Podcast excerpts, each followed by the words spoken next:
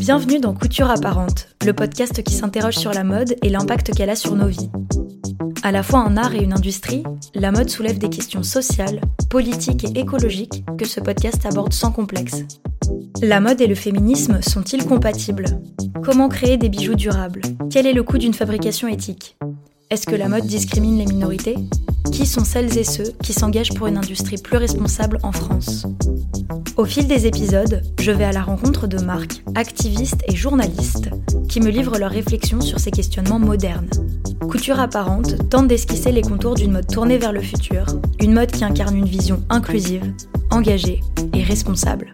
Je suis Claire Roussel et aujourd'hui je reçois Mariana Benengue, Axel ou This Mulet et Samantha, aka Les Bonnes pour l'épisode 7 Comment la Gen Z aborde-t-elle la mode? La fameuse Gen Z.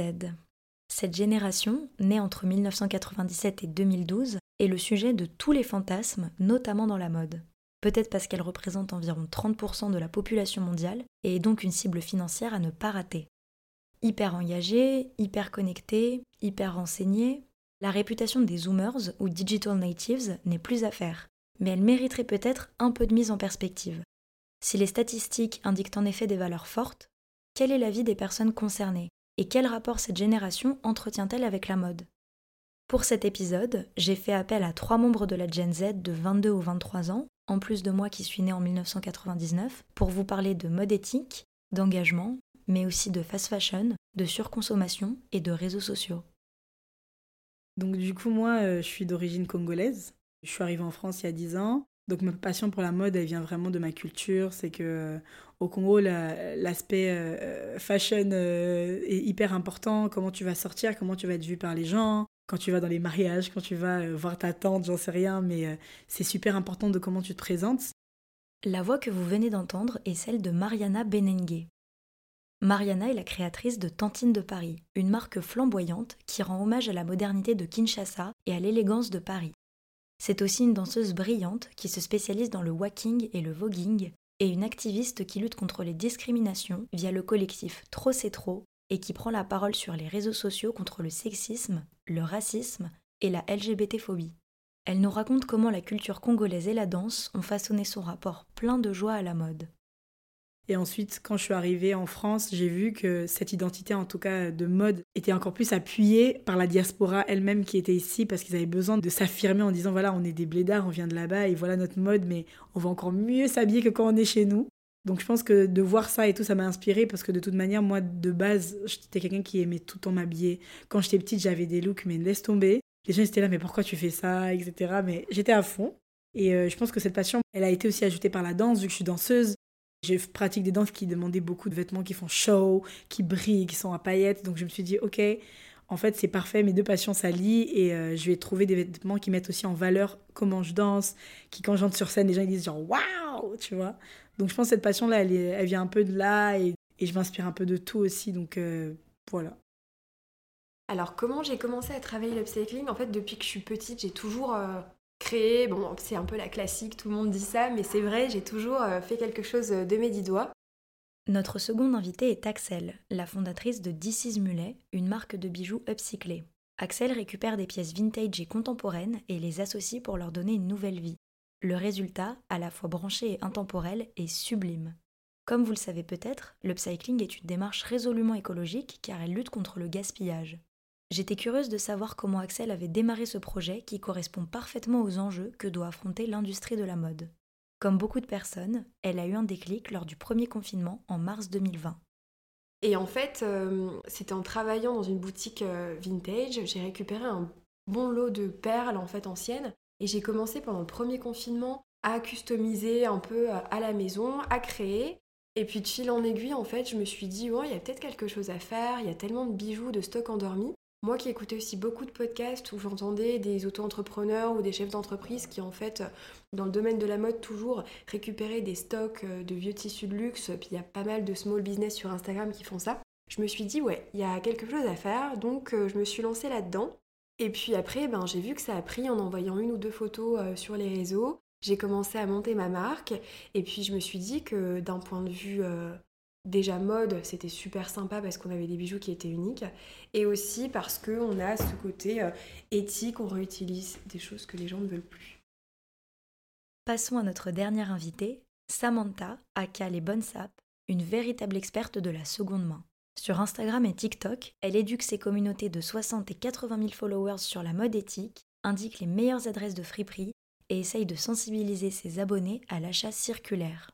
Ce qui est intéressant, c'est que le profil de Samantha est résolument engagé, mais que son engouement pour la mode chinée n'est pas du tout parti de là. Alors moi, mon attrait pour la seconde main, c'est pas du tout euh, venu soit pour des raisons écologiques ou vestimentaires.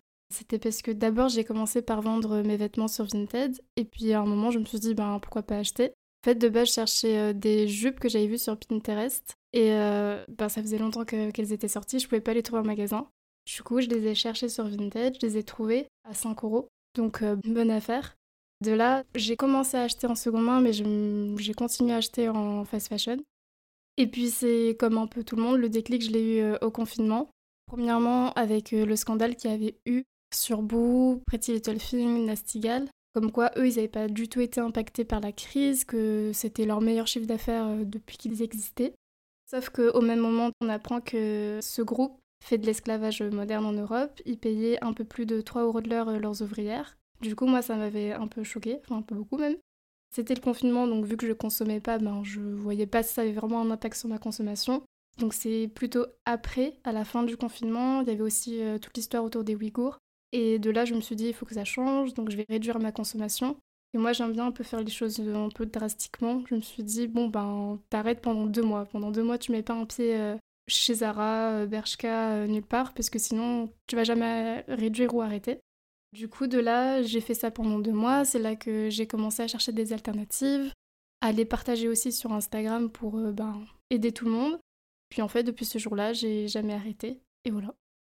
Je trouve que le parcours de Samantha fait écho à de nombreuses personnes de la Gen Z et peut nous montrer le bon côté des réseaux sociaux. La digitalisation a créé des nouvelles façons de consommer et de s'informer et c'est ce qui a notamment permis à toute une génération de s'éduquer aux enjeux féministes, écologistes, antiracistes, etc. Le succès des comptes de Samantha, majoritairement suivis par des jeunes, indique bien qu'il y a un intérêt des consommateurs de la Gen Z pour une mode plus vertueuse. Et à l'intérieur de l'industrie de la mode, est-ce que c'est facile d'imposer ces valeurs inclusives et écologistes quand on est jeune? Mariana, qui en plus de Tantine de Paris travaille avec de nombreux labels, nous raconte comment elle inclut ses engagements de longue date dans son travail.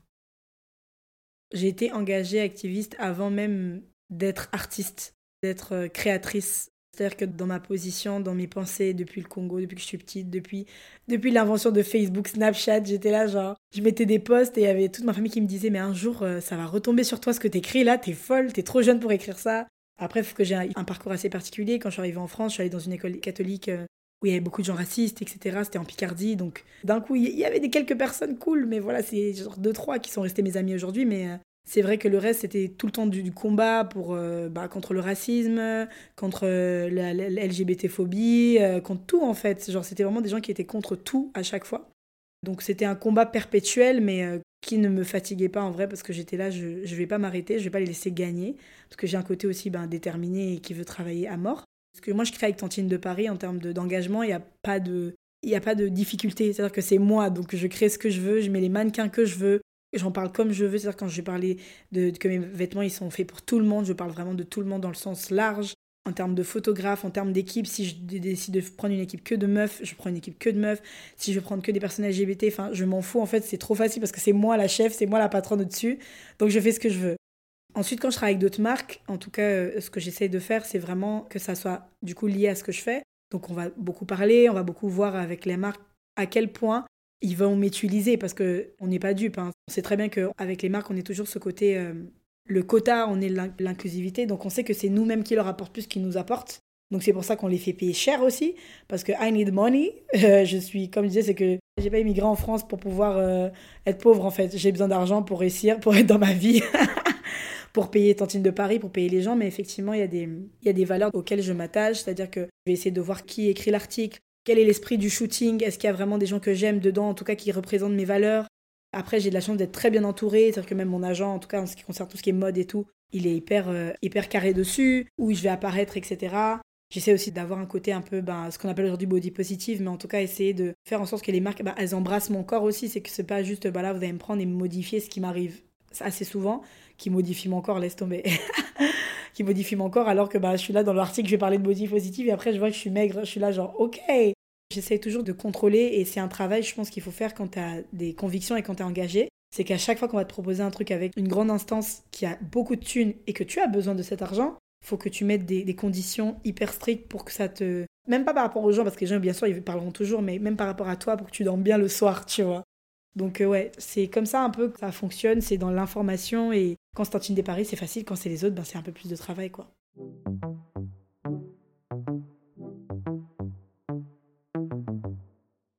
Axel, Mariana et Samantha sont toutes impliquées dans la mode depuis des endroits différents.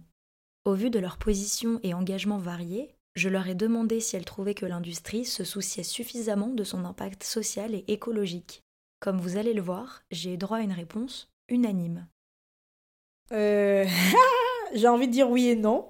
Oui, parce que ben ils ont pas le choix parce que en fait finalement c'est nous les gens euh, lambda qui sont les acheteurs de leur marque qui sont en demande de plus d'écologie, qui sont en demande de plus de mixité, qui sont en demande de plus d'inclusivité.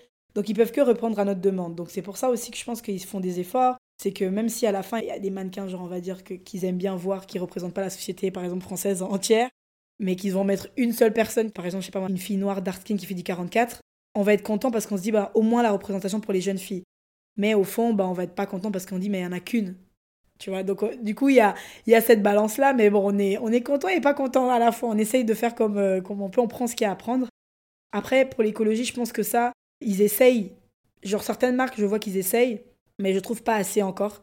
Ils pourraient faire plus d'efforts. Et après, je pense que c'est aussi à, nous d'avoir euh, ben, cet esprit-là, parce que à des pays où je vais, je vois vraiment que les gens, ils sont sensibilisés à ces questions-là, ils, connaissent. Ici, on s'en fout un peu. Genre à Paris ou en France, on est encore dans la bulle de oh ça va, j'achète un t-shirt, tout ça. Même moi, je suis dedans, je me compte dedans ah, beaucoup, tu vois. Un peu moins que les autres, mais j'essaye. Euh, et moi, mon look, c'est vintage un peu, donc je prends beaucoup de vintage, mais je sais que les gens qui aiment bien s'habiller avec des vêtements neufs, c'est pas facile, quoi. Je pense qu'ils se soucient d'un côté parce qu'ils ont une partie de leur équipe qui leur dit là, on doit se soucier parce que sinon ça va être mort. It's time. Et il y en a une autre qui sont en mode genre ben non, on a besoin de faire de l'argent donc euh, on doit produire plus et, et, tant pis pour ceux qui en souffrent quoi. D'après les expériences de Mariana, la situation varie drastiquement selon les marques, qui sont souvent motivées par les consommatrices. Axel ajoute que même les marques de bonne volonté, qui sont par exemple créées par des personnes déjà engagées, peuvent avoir du mal à trouver les bonnes solutions. Oui et non. Euh, je suis assez mitigée sur ce sujet. Déjà, je pense que j'ai pas toutes les connaissances nécessaires pour y répondre euh, clairement. Mais après, mon avis, c'est que oui, la mode, euh, d'un point de vue écologique, on voit que ça évolue de plus en plus. Après, il y a des personnes qui, par exemple, vont faire du cuir végétal, mais on va se rendre compte que c'est beaucoup plus polluant. Donc, oui, c'est éthiquement mieux, mais écologiquement moins bien. Voilà, je pense qu'il y a deux poids et deux mesures. Après, on, voit qu'il y a quand même des grandes maisons de couture qui, par exemple, décident de plus faire de fourrure ou alors récupèrent des stocks de fourrure anciens. Ça, c'est intéressant. On a en ligne de compte aussi euh, des grandes marques de fast fashion qui décident d'utiliser, euh, oui, coton bio, coton écologique, oui, mais à quel prix comment ça a été bio? Est-ce que c'est la même législation qu'en Europe? Voilà, tout ça, ça se discute.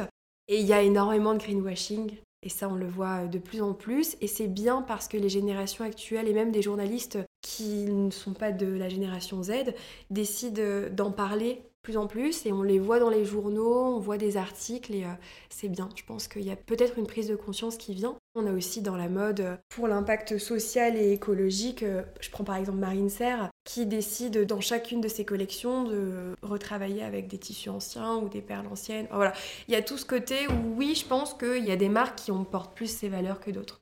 Je pense qu'il y en a qui s'en soucient pas. Je pense que c'est à la fois oui, à la fois non, tout dépend des marques. Alors, ce souci suffisamment, oui et non, puisque ben, moi je travaille avec des marques qui, je vois, font des réels changements, par exemple en s'ouvrant sur le sujet de la seconde main, et qui ont des projets euh, ben, de ne pas s'arrêter qu'à la seconde main, ils vont aller plus loin. Et aussi, il faut avoir en tête que ben, les marques, elles peuvent pas changer euh, ben, du tout, tout, tout euh, du jour au lendemain. Mais après, il y a des questions quand même à se poser, parce que quand on voit que ben, Chine se lance dans la seconde main, c'est purement du greenwashing. Et dans ce cadre-là, oui, les marques, elles se soucient pas assez de leur engagement. Axel et Samantha évoquent toutes les deux un problème qui va de pair avec la conscience écologique grandissante des consommatrices, le greenwashing. C'est quand les marques se donnent une image engagée en exagérant, voire en inventant complètement des propriétés environnementales à leurs produits pour vendre plus. Mais d'ailleurs, avec sa réputation de génération surinformée, est-ce que la Gen Z parvient à éviter cet écueil? Alors de base, j'aurais dit oui, mais euh, dernièrement, quelqu'un qui partageait la page Act for Care, ou je sais plus comment ça s'appelle, de Shein, et qui disait non mais regardez, Shein s'engage, euh, ils font ça, ça, ça, euh, ils sont durables et tout, et de là j'étais en mode ah mais il y a vraiment des gens qui y croient du coup. Voilà, c'est comme quand H&M sort des collections éco-responsables, éco-conscious, et que en fait, ben tu vois que ça correspond, le coton durable, bio, c'est que 5% du vêtement ou je ne sais quoi. Évidemment, dans un monde où nous sommes bombardés de pubs constamment, notamment via les réseaux, il peut être difficile de distinguer les engagements réels d'une opération de marketing, quand bien même on est sensible à une cause. Le greenwashing permet à des marques très nocives de se faire de l'argent, parfois sur le dos de consommateuristes qui pensent bien faire. Et je suis absolument furieuse quand je vois une marque comme Shein ou Zara mentir sur ses engagements. Tout en condamnant elle aussi cette pratique, Axel en a une approche plus zen. Elle essaye de voir le bon côté des choses et pense que ça peut aussi rendre l'écologie, ou n'importe quelle cause, plus populaire, et ainsi ouvrir la porte à des engagements pour certaines personnes. Je ne sais pas si c'est le cas, mais je trouvais sa réflexion intéressante, donc on ouvre le débat. Ce qui est bien, c'est que dans le greenwashing, même si des marques euh, Zara, H&M vont proposer des collections, même Mango, euh, parce que j'ai en mémoire des panneaux publicitaires que je voyais dans la rue, Finalement, les gens qui ne sont pas sensibles à l'écologie peuvent se dire ah oui, mais du coup, il y a peut-être moyen que, et mine de rien, on peut les rallier à la, cause, euh, pas de l'écologisme et de consommer euh, de manière plus éthique, mais au moins ça peut mettre la puce à l'oreille. Rien à voir avec l'écologie. On voit les campagnes publicitaires de femmes, body positive, etc. dans la rue, mais des personnes qui en ont rien à faire, ben, ça peut peut-être également les toucher. Tu vois, je pense que même si on sort du contexte du greenwashing, tout ce qui est publicité qui encourage à, qu'on appartienne ou pas à cette cause et qu'on ait ses valeurs, ça peut nous mettre euh, sur euh, une bonne voie. Et vous, vous en pensez quoi?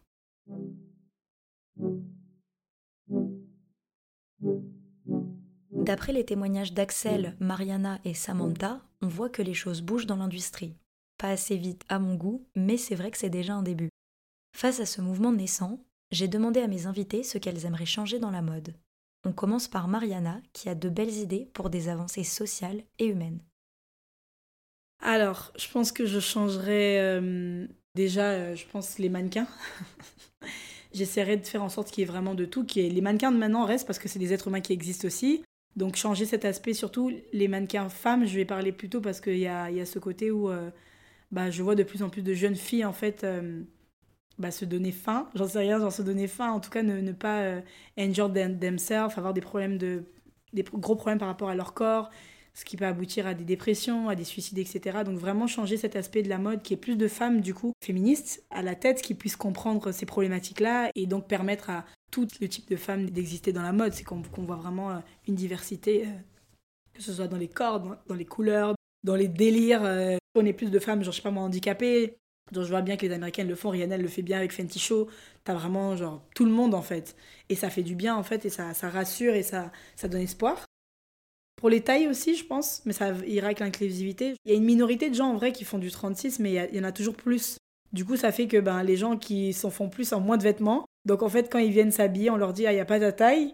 Et en fait, ben, elles veulent maigrir, donc ça va dans l'industrie pharmaceutique. Donc je sais que c'est fait exprès, mais en tout cas, essayer vraiment de faire une vraie moyenne, de faire plaisir à tout le monde, ou les gens très très maigres, genre qui ont des maladies ou j'en sais rien, trouver des vêtements vraiment pour eux aussi qui leur correspondent, tu vois. Ou les gens avec des grandes jambes comme moi.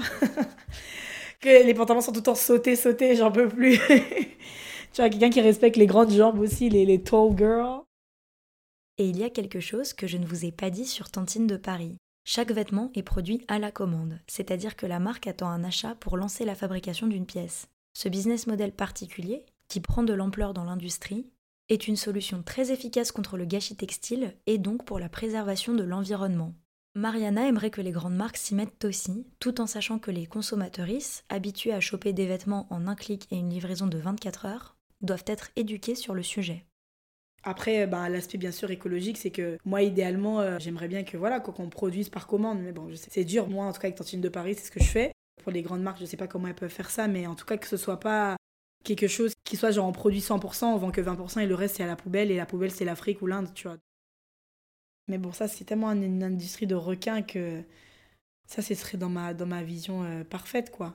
Et bien sûr, les conditions de travail des gens qui s'occupent de la sous-traitance de production, quoi. Que la chaîne de production soit assez éthique, euh, si possible. Mais bon, ça va avec la demande, ça va avec nous. Euh, est-ce qu'on est prêt à attendre genre deux mois à un vêtement? Est-ce qu'on est prêt à attendre genre un mois, je sais pas moi, une chaussette, j'en sais rien. Mais ouais, je pense. Le gâchis textile évoqué par Mariana est aussi dû au fait que les particuliers ont tendance à penser qu'en France, un vêtement jeté est très facilement recyclé. Or, c'est complètement faux, comme nous le raconte Samantha. J'avais visité euh, un centre de tri et où justement, bah, ils nous disaient qu'ils recevaient des tonnes de vêtements euh, par jour et on voyait que du coup, 50% étaient bon, pour leur fripe à eux, 30% des vêtements, ils allaient être euh, pour, vous avez dit le Ghana, il me semble. Mais au final, on, voyait plus surtout que les vêtements, ils sont juste revendus, on, on les traite pas quoi. On leur envoie en plus, euh, ils nous disaient, en gros, euh, ils ont plusieurs qualités de vêtements. Tu as une première qualité, c'est vraiment, il y a zéro défaut, euh, c'est des marques et tout ça, qui vont être pour les friperies. Et ensuite, il y a la deuxième qualité de vêtements, c'est des vêtements un peu moins. Et j'avais vu un reportage justement où les gens disaient, mais en fait, ils nous envoient de, la mauvaise qualité, et du coup, c'est pas portable, et du coup, ben, ça sert à rien. Clairement, se reposer uniquement sur des avancées technologiques et ne pas changer nos modes de production et de consommation, ça n'est pas une solution et c'est l'un des premiers points que Samantha veut changer dans l'industrie. En se basant sur une étude menée par le média Business of Fashion, elle nous montre comment la mode s'emballe pour atteindre des rythmes absolument monstrueux. Par exemple, la marque d'ultra fast fashion Shein propose chaque jour 300 000, oui, 300 000 nouveaux modèles de vêtements sur son site. D'ailleurs, elle est massivement consommée par la Gen Z, mais ça, on en parlera tout à l'heure. Je dirais d'abord le nombre de vêtements produits. Je sais pas si tu as vu, il y a quelques jours, il y a un article qui est sorti d'un média qui disait le nombre de vêtements produits par jour euh, selon chaque marque. Donc ils ont fait Boo, Shein du coup, et euh, on voyait que Shein produisait, enfin pas produisait, mais mettait en ligne tous les jours plus de vêtements que tous les groupes réunis euh, en quelques mois. Du coup, on voit que H&M met sur son site 4414 nouvelles pièces par jour, Zara plus de 6000, Boo, plus de 18 000, ce qui est déjà énorme. Et puis Chine, 314 877 pièces euh, bah, par jour euh, sur leur site. Surtout que Chine, quand tu vas sur Vinted, même en fripe, tu, commences à en trouver. Et les gens vraiment le portent une fois. Le passe à la machine, ben, le vêtement il ressemble plus à rien donc tu peux plus le porter. Ou sinon, ben, c'est passé de tendance et tu le revends à 5 euros et voilà. Un autre aspect qui m'embête, c'est les marques de fast fashion qui vont reprendre l'esthétique euh, de l'upcycling euh, avec des motifs euh, très marqués, mais qui, eux, ne vont pas du tout employer ben, les techniques d'upcycling et les tissus ben, de seconde main, etc. Ils vont juste reprendre la tendance. Parce que ben, on voit tout le monde les porter, mais ils sont pas des vers des créateurs. Ou... Ce dernier point n'est pas nouveau. La fast fashion adore copier les petits créateurs pour se donner une image exclusive et engagée. Du coup, en ce moment, elle récupère l'esthétique des marques d'upcycling avec des coutures apparentes, des patchworks de matière, des finitions destroy pour récupérer l'argent de cette tendance. Au milieu de leurs idées très variées pour l'industrie, mes trois invités ont un point commun la critique de notre modèle actuel de production et de consommation. Ça passe par la valorisation de la production à la commande chez Mariana ou le fait de tout simplement demander à moins produire chez Samantha. Axel, elle, aborde le problème sous un autre angle, complémentaire des deux premiers. Elle fait remarquer à quel point le système des saisons et des collections, qu'il soit dans le luxe, chez les petits créateurs ou la fast fashion, force les travailleuses à tenir une cadence épuisante. Certes, dans un monde capitaliste, il faut produire pour survivre. D'ailleurs, ça fait bien partie du problème. Mais de nombreuses entreprises produisent bien au-delà de ce qui est nécessaire pour leur survie et celle de leurs employés, et ça conduit souvent au burn-out pour les employés et les ressources naturelles. Face à cette situation lunaire, Axel nous fait un beau plaidoyer en faveur d'un ralentissement. Je sais exactement parce que c'est ce que je me répète tous les jours en faisant les bijoux et en allant sur les réseaux sociaux. On voit toutes les marques et c'est chouette parce que ça permet d'avoir des calendriers, une régularité qui sortent des collections. Et moi, le problème des collections, c'est juste que ça me dépasse. Si on n'a pas envie de créer, on ne crée pas pour le printemps prochain. Qu'on soit à grande ou petite échelle, je pense que c'est quelque chose que moi j'aimerais voir changer. On doit produire, produire, produire et vendre et vendre et vendre et non en fait, il y a un moment donné où pas qu'on doit plus acheter, qu'on doit plus faire, mais je pense qu'il faut savoir s'écouter aussi et écouter aussi les, les clientes et ce que les gens ont à dire. Et c'est vrai qu'il y en a beaucoup qui sont las de ça. Et il y a beaucoup de créateurs aussi, hein, pour des grandes maisons, qui se plaignent en fait des calendriers qu'ils doivent tenir. Pas par manque d'idées, parce qu'ils ont quand même des sacrées équipes derrière eux et ce qu'ils font est quand même remarquable. Mais euh, voilà, je pense que c'est quelque chose euh, auquel on doit penser. Mais je pense surtout à tous les small business et puis même euh, plusieurs, plusieurs marques qui sortent beaucoup de capsules, beaucoup de collections. Et je pense qu'en fait, non, on n'est pas obligé. C'est ce côté un peu de devoir forcément travailler et produire parce que bah, à telle date il faudrait sortir quelque chose. Oui, c'est super dans l'idée de tenir un calendrier, c'est bien en termes d'organisation si on a des événements, etc. Mais euh, moi, c'est ce côté-là que j'aime moins. Et c'est ce que je ne fais pas avec les bijoux justement, puisque vu que je fais de l'upcycling, je peux pas produire euh, les mêmes bijoux sur plusieurs mois en fait. On va être sur vraiment à chaque fois des petites euh, des pièces qui sont uniques ou presque je ne peux pas refaire. Et c'est ça que j'aime bien et je ne sors jamais de collection. Alors peut-être que ça me porte préjudice aussi, parce que je pense qu'en termes de régularité, les gens des fois ont peut-être du mal à comprendre. Mais je pense surtout à Amélie Pichard, qui en a fait un peu sa marque de fabrique. Et moi, c'est vrai que ça m'a un peu euh, confortée dans, l'idée de continuer euh, là-dedans, de pas euh, suivre tout le monde. Parce qu'au début, j'ai voulu commencer comme ça. Et en fait, j'ai remarqué vite que ça ne me plaisait pas. Et en me renseignant, j'ai vu qu'elle était comme ça. Et d'ailleurs, c'est quelque chose qu'elle prône sur son site internet. Elle l'a mis en tout gros qu'elle était contre euh, ces histoires de collection, qu'elle faisait des choses permanentes à son rythme. Et je trouve qu'il n'y a rien de plus beau que ça, quoi. De suivre euh, son envie, son travail. Si on est en capacité de faire beaucoup, et eh ben on le fait à un moment donné. Et puis c'est pas grave si la saison d'après ou l'année d'après, on n'est pas en forme ou qu'on a moins d'idées, c'est humain et ça arrive. Il y a ce paradoxe où maintenant on veut tout tout de suite, mais en même temps les gens se tournent de plus en plus vers l'artisanat, donc des choses qui prennent du temps. Je trouve ça bien quand même, je trouve assez marrant. Il y a deux poids et deux mesures, je le disais déjà tout à l'heure, mais c'est vrai, on a à chaque fois euh, la rapidité, la tranquillité, la fast fashion, mais en même temps on consomme... Voilà.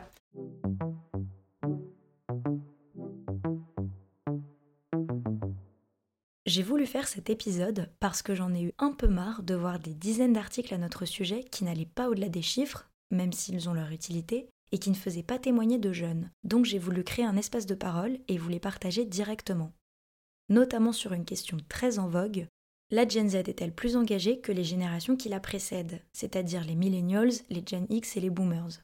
Alors évidemment, ça n'est pas en faisant parler 4 personnes de 22 ou 23 ans que l'on va dresser le portrait de toute une génération. D'autant plus que Couture Apparente a un point de vue intersectionnel assumé.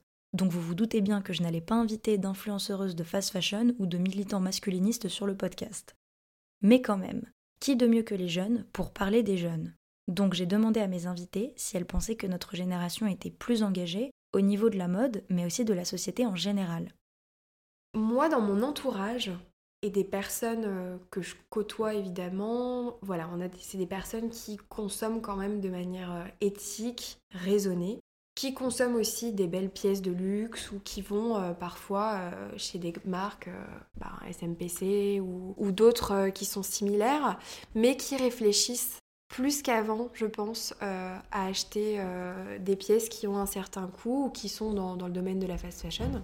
Après, il y a aussi de l'autre côté les gens qui en ont juste rien à faire et qui préfèrent consommer comme euh, bah, on le voit hein, sur les fameux TikTok qui sont relayés par des journaux qui consomment Shane et d'autres sites de ce genre. Je sais pas si on consomme mieux qu'avant parce qu'avant, euh, voilà, moi je sais que mes parents, ils avaient euh, un manteau qui gardait, euh, qui, oui, le payait cher, mais ils le gardaient et c'était peut-être mieux ainsi. Donc je, oui, on entend Eden qui râle. je, sais pas. Je pense qu'avant, voilà, les parents, ils éduquaient aussi leurs enfants à avoir trois jeans et ben ils attendaient qu'ils les tuent pour en racheter des autres. C'est pas comme maintenant. Après, on a quand même maintenant la chance de, pouvoir être informé sur ce qui se passe. Et puis, euh, il faut pas non plus incriminer les personnes qui consomment euh, de la fast fashion. Même moi, ça m'arrive d'en consommer. Donc, euh, je sais pas, je pense qu'elle est, c'est neutre. Il n'y a pas plus d'engagement qu'avant. Voilà, c'est juste que maintenant, on a, peut en faire entendre nos voix là-dessus. Donc, c'est, c'est sympa. Et après, il y a aussi plus en plus de boutiques vintage qui ouvrent, et ça, c'est bien. Ça permet aux, aux gens de se tourner soit vers la seconde main, soit vers des pièces plus anciennes. Voilà, c'est mon avis, mais euh, je suis pas non plus une grande connaisseuse du sujet. Donc. À mon avis, Axel touche deux points très justes. Notre vision de la Gen Z est influencée par nos cercles sociaux, dont les valeurs diffèrent radicalement en fonction des groupes, et si notre génération est en effet plus informée et se fait entendre sur les injustices sociales, elle a aussi grandi durant l'apogée de la surconsommation. Du coup, ces valeurs plus fortes sont contrebalancées par un rapport à l'achat plus frénétique que celui par exemple de nos grands-parents. Pour Samantha, qui observe sa communauté de 140 000 abonnés sur les réseaux, le tableau est aussi très varié. Du coup, je dirais que oui et non, elle est engagée. Comme tu disais, euh, c'est très contrasté. Moi, rien que si je vois dans ma communauté, la plupart des personnes qui me suivent, c'est des personnes qui consomment de la fast fashion, soit qui vont être là en mode Ah, c'est intéressant, je m'abonne, mais on verra si ça donne quelque chose. T'as les personnes qui euh, vont suivre, mais aller aussi dans les friperies que je propose, euh, acheter les pièces de seconde main que je présente euh, dans mes astuces Vinted. On a des personnes qui consomment de la fripe et qui font ça limite depuis qu'ils sont petits. je pense surtout aux gens qui sont dans Paris en particulier, qui vont dans les fripes, qui font les brocantes, les vides-greniers les dimanches. Pour eux, ben, c'est vraiment ancré, c'est même pas une question euh, d'aller ailleurs.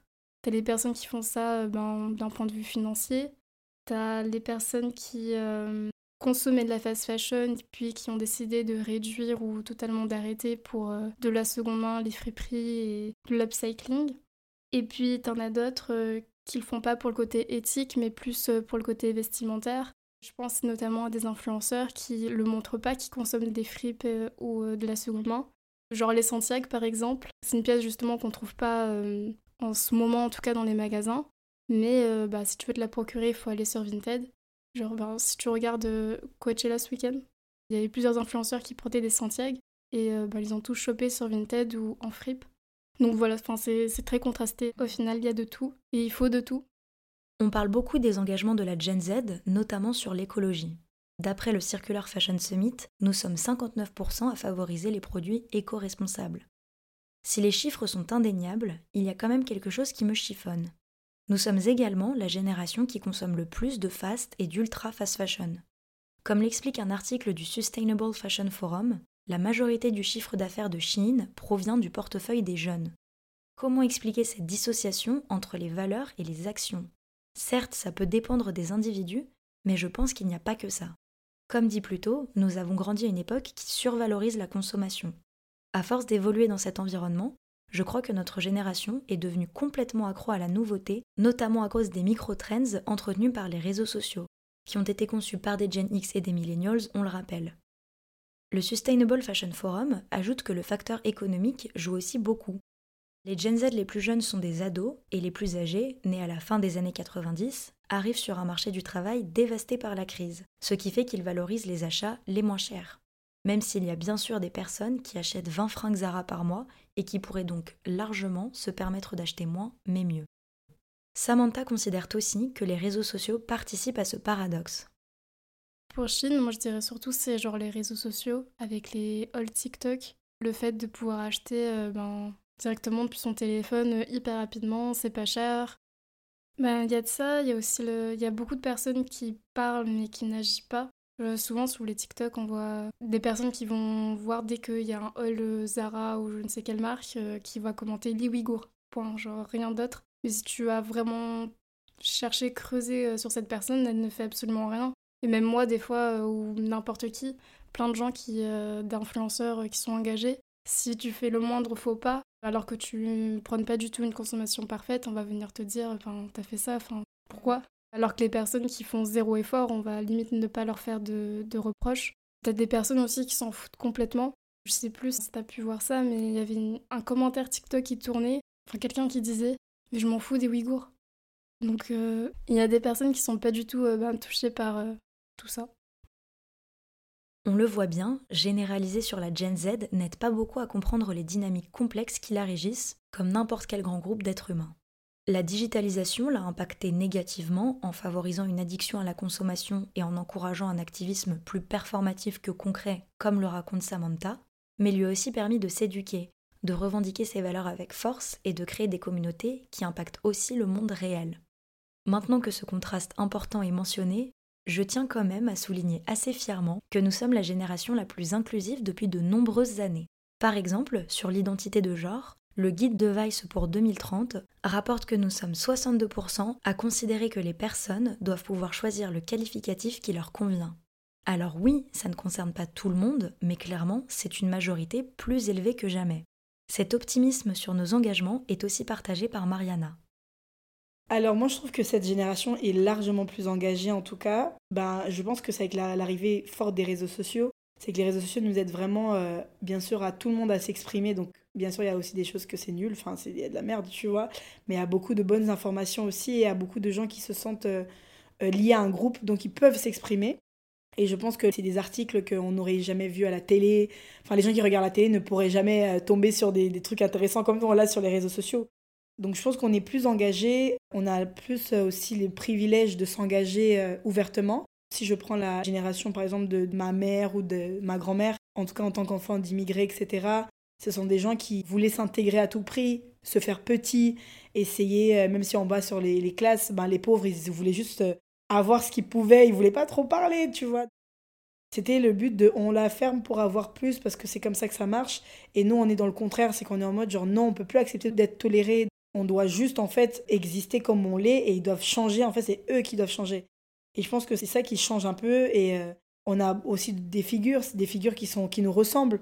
C'est que je sais pas moi, si un, vieux homme cis blanc, je sais pas, te parle de féminisme, tu vas le regarder comme ça, tu te dis mais what, you talking about?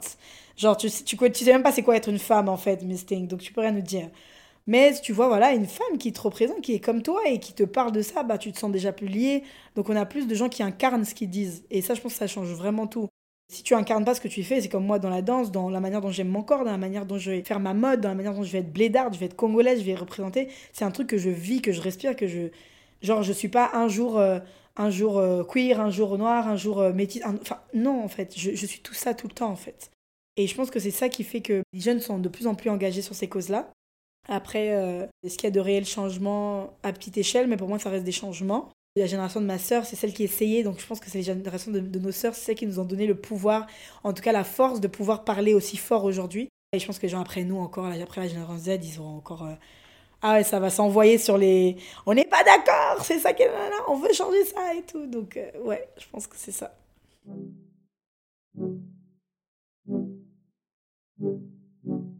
Je ne vais pas vous mentir, quand je pense à l'avenir, j'ai un peu la trouille. Par exemple, quand je vois que le rapport du GIEC, qui nous annonce qu'il nous reste 3 ans pour plafonner les émissions carbone si on veut conserver un monde vivable, ne semble clairement pas être la priorité de tout le monde. Mais je suis aussi emplie d'espoir lorsque je vois de plus en plus de personnes, dans la mode notamment, se mobiliser pour plus de justice et d'équité. Axel est aussi optimiste quand elle observe les changements dans l'industrie, de la direction artistique des défilés à l'évolution des soutiens-gorge. Je pense qu'on se dirige vers quelque chose de positif c'est vrai que j'essaie d'être euh, non pessimiste en ces temps qui sont pas toujours évidents.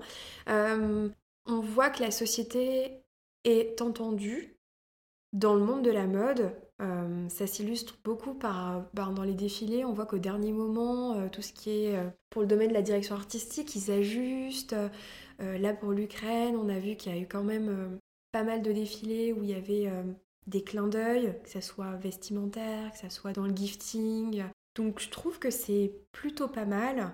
Au-delà de ça, on voit aussi que ben, euh, les femmes évoluent dans leur manière de s'habiller depuis longtemps, donc on voit que la mode évolue en, parallèle, ça c'est chouette. On l'a vu, euh, ouais vraiment la société est, écoutée, elle est entendue. On s'habillait beaucoup plus à l'aise, on a fait une mode où on est beaucoup plus décontracté dans les vêtements. On a dit qu'on portait beaucoup moins de sous-vêtements, il y a des études qui le montrent. J'ai encore vu il y a pas longtemps passer sur internet et j'ai trouvé ça super que ça soit mis en avant. Et quelques jours après, je l'ai vu au JT, donc je me suis dit, bon, si ça passe euh, à une heure de grande écoute, euh, c'est tant mieux. On voit que quand même, bon, bah, les femmes ont dit qu'elles ne voulaient plus en porter ou alors que c'était pas agréable. Bon, bah, la mode se tourne vers des choses sans armature. Pour moi, il y a quand même un prolongement où on est écouté, et ça, c'est super. Donc, on va vers quelque chose de positif. Donc ça, c'était surtout l'aspect social. Et pour ce qui est de l'aspect euh, écologique, éthique, oui, on va vers euh, des vêtements qui parfois peuvent coûter un peu plus cher. Mais évidemment, ils sont faits dans des conditions qui sont beaucoup plus respectables pour l'être humain, pour la planète. Voilà, moi je suis optimiste pour ce qui arrive. Et c'est ce que j'essaie de faire aussi avec les bijoux, de faire la juste valeur entre une rémunération qui est correcte, entre des bijoux qui sont euh, issus d'anciens stocks et qui ne polluent pas. On essaie de faire au mieux. Après, la société, voilà, on vit des temps compliqués qui sont pas évidents. Je pense qu'il faut pas trop se prendre la tête non plus si on consomme ou pas des choses qui sont sustainable fashion. Il faut juste, je pense, savoir s'intéresser au sujet, même à minima, et puis avoir conscience que derrière un vêtement qui coûte si peu cher, et eh ben il y a des personnes qui ne gagnent pas forcément leur vie et voilà. Cet optimisme est partagé par Samantha, qui travaille avec de nombreuses marques engagées et voit leur évolution au quotidien. Mais elle reste réaliste.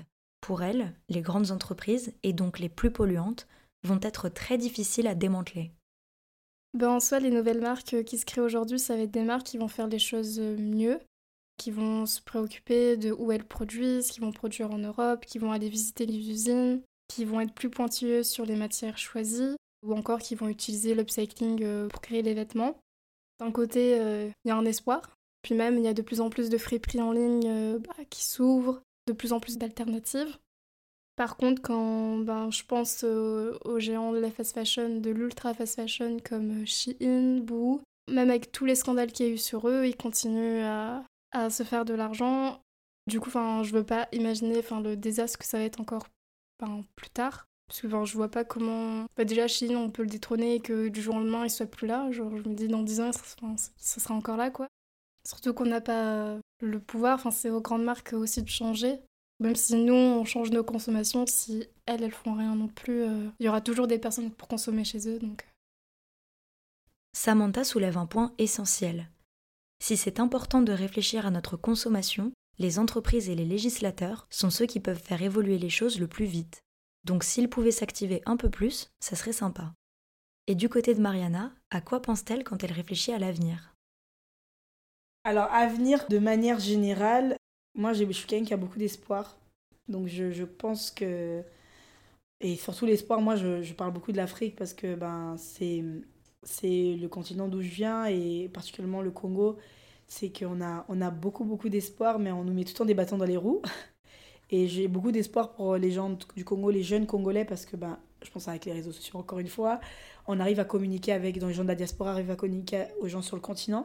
Et ça, ça, ça crée de l'espoir parce que ça, ça, crée des liens et donc ça crée une aide.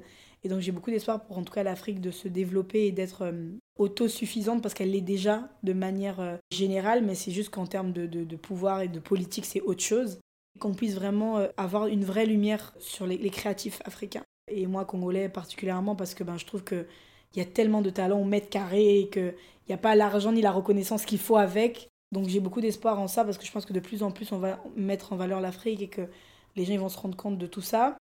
Pour la mode, ben, j'ai de l'espoir aussi, parce que je me dis, on est dans une bonne lancée, mais j'ai aussi un manque d'espoir parce que j'ai l'impression que c'est toujours des boucles. Et ça, je le savais depuis le début. Je sais que c'est la mode inclusivité, mais on va revenir bien, bien vite au mannequin euh, cintre, tu vois. Genre, j'ai l'impression que je le sens aussi euh, dans les campagnes, dans le truc où, euh, ok, on vous a accepté un moment, mais bon, ça commence à nous embêter. inclusivité, inclusivité, on va commencer à revenir à, un truc plus. plus nul en fait en vrai hein, pour moi hein, plus basique selon eux en tout cas tu vois cette image où ils ont une image de nous et, et qu'à la fin, voilà, quoi, c'est, eux qui choisissent un peu ce qu'on veut voir.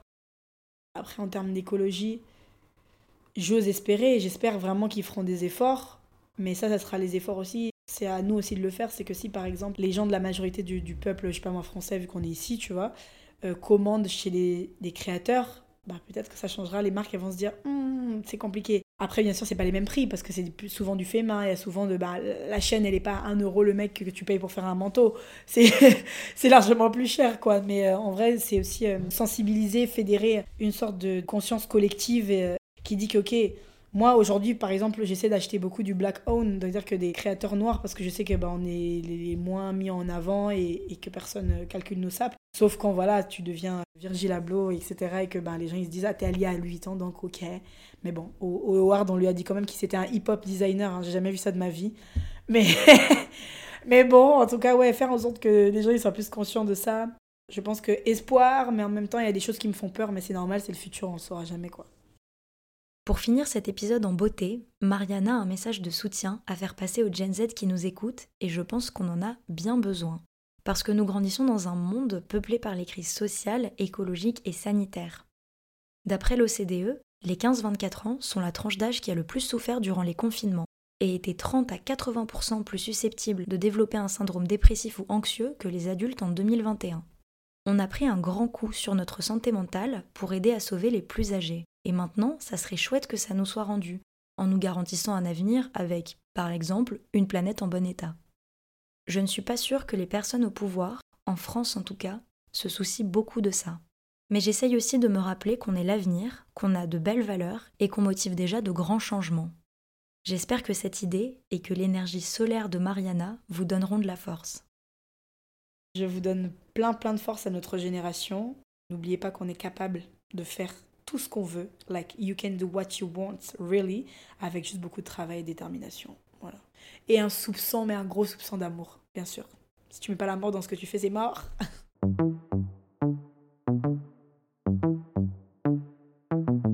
Merci infiniment à Mariana, Axel et Samantha d'avoir partagé leurs expériences et leurs expertises sur la relation entre la Gen Z et la mode. Pour soutenir les engagements écologiques et sociaux de notre génération, je vous propose d'aller suivre leurs projets. Vous pouvez retrouver Mariana et tous ses projets sur son compte Mariana-du-bas Benengue, sur le compte de sa marque Tantine de Paris et via le collectif Trop c'est trop sur Instagram. Les bijoux d'Axel sont à acheter sur son site thisismulet.fr et à regarder sur le compte Instagram du même nom. Enfin, suivez Samantha sur TikTok et Instagram via son pseudo Les Bonnes pour connaître tous les bons plans vintage et devenir des pros du chinage. Merci également à Telio Garfive pour la production du générique. Vous avez aimé l'épisode? C'est le septième de Couture Apparente et je suis ravie de le partager avec vous. Pour m'aider à faire connaître le projet, n'hésitez pas à lui mettre une très bonne note sur les applications d'écoute, à en parler à vos proches et à le partager sur les réseaux sociaux. En parlant de ça, vous pouvez aussi suivre coutureapparente.podcast sur Instagram et vous inscrire à notre newsletter afin de recevoir directement les nouveaux épisodes. Je vous remercie pour votre soutien et je vous donne rendez-vous le 7 juin pour le huitième épisode de Couture Apparente.